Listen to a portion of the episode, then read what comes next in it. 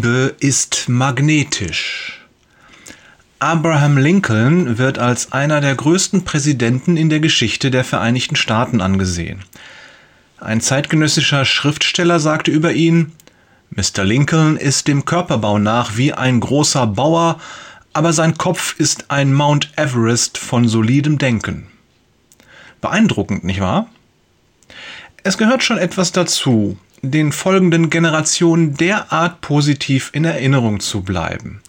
Er hat vieles richtig gemacht.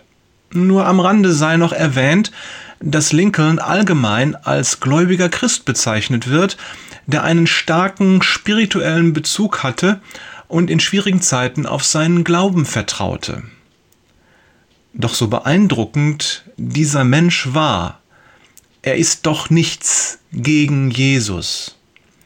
Jesus ist niemand, der den Menschen einfach nur positiv in Erinnerung bleibt, und kein Mensch spricht von seinem Körperbau oder von seinem Verstand. Wobei gerade letzterer sicher in Sphären reicht, die wir uns nicht mal vorstellen können. Jesus ist nicht jemand, von dem wir in der Vergangenheit reden. Er lebt. Er ist auch heute unter uns. Und Jesus zieht auch heute noch die Menschen magnetisch an. Zwei Dinge möchte ich dazu sagen. Erstens, woran liegt es, dass Jesus magnetisch Menschen anzieht? Da brauchen wir nicht lange zu suchen. Überleg einfach mal, von welchen Menschen du dich angezogen fühlst. Du magst Menschen, die dich wertschätzen. Und geradezu angezogen fühlst du dich von Menschen, die dir selbstlose Liebe entgegenbringen, die dich so lieben, wie du bist, egal was du bist oder hast, egal welche Vergangenheit du hast und auch egal, wie deine Gegenwart oder deine Zukunft aussehen mag.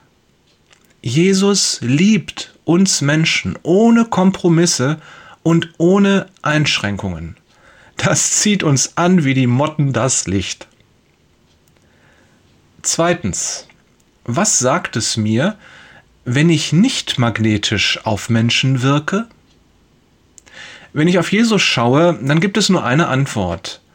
Wenn ich nicht magnetisch auf andere Menschen wirke, dann hapert es mir offensichtlich an selbstloser Liebe. Traurig, oder? Nein, denn das Tröstliche ist, es ist Jesus, der mir diese Wahrheit sagt. Zwar geduldig, gütig und in Liebe, aber er sagt mir diese Wahrheit. Und das Beste? Diese Wahrheit, wenn ich sie annehme, macht mich frei und offen und sie schafft Raum für Veränderung. Johannes sagt, er muss wachsen, ich aber muss abnehmen. Johannes Evangelium 3, Vers 30. Das ist großartig. Liebe Grüße von Jörg, der Magnet sein möchte, Peters und Thorsten von Jesus geliebt, Wader.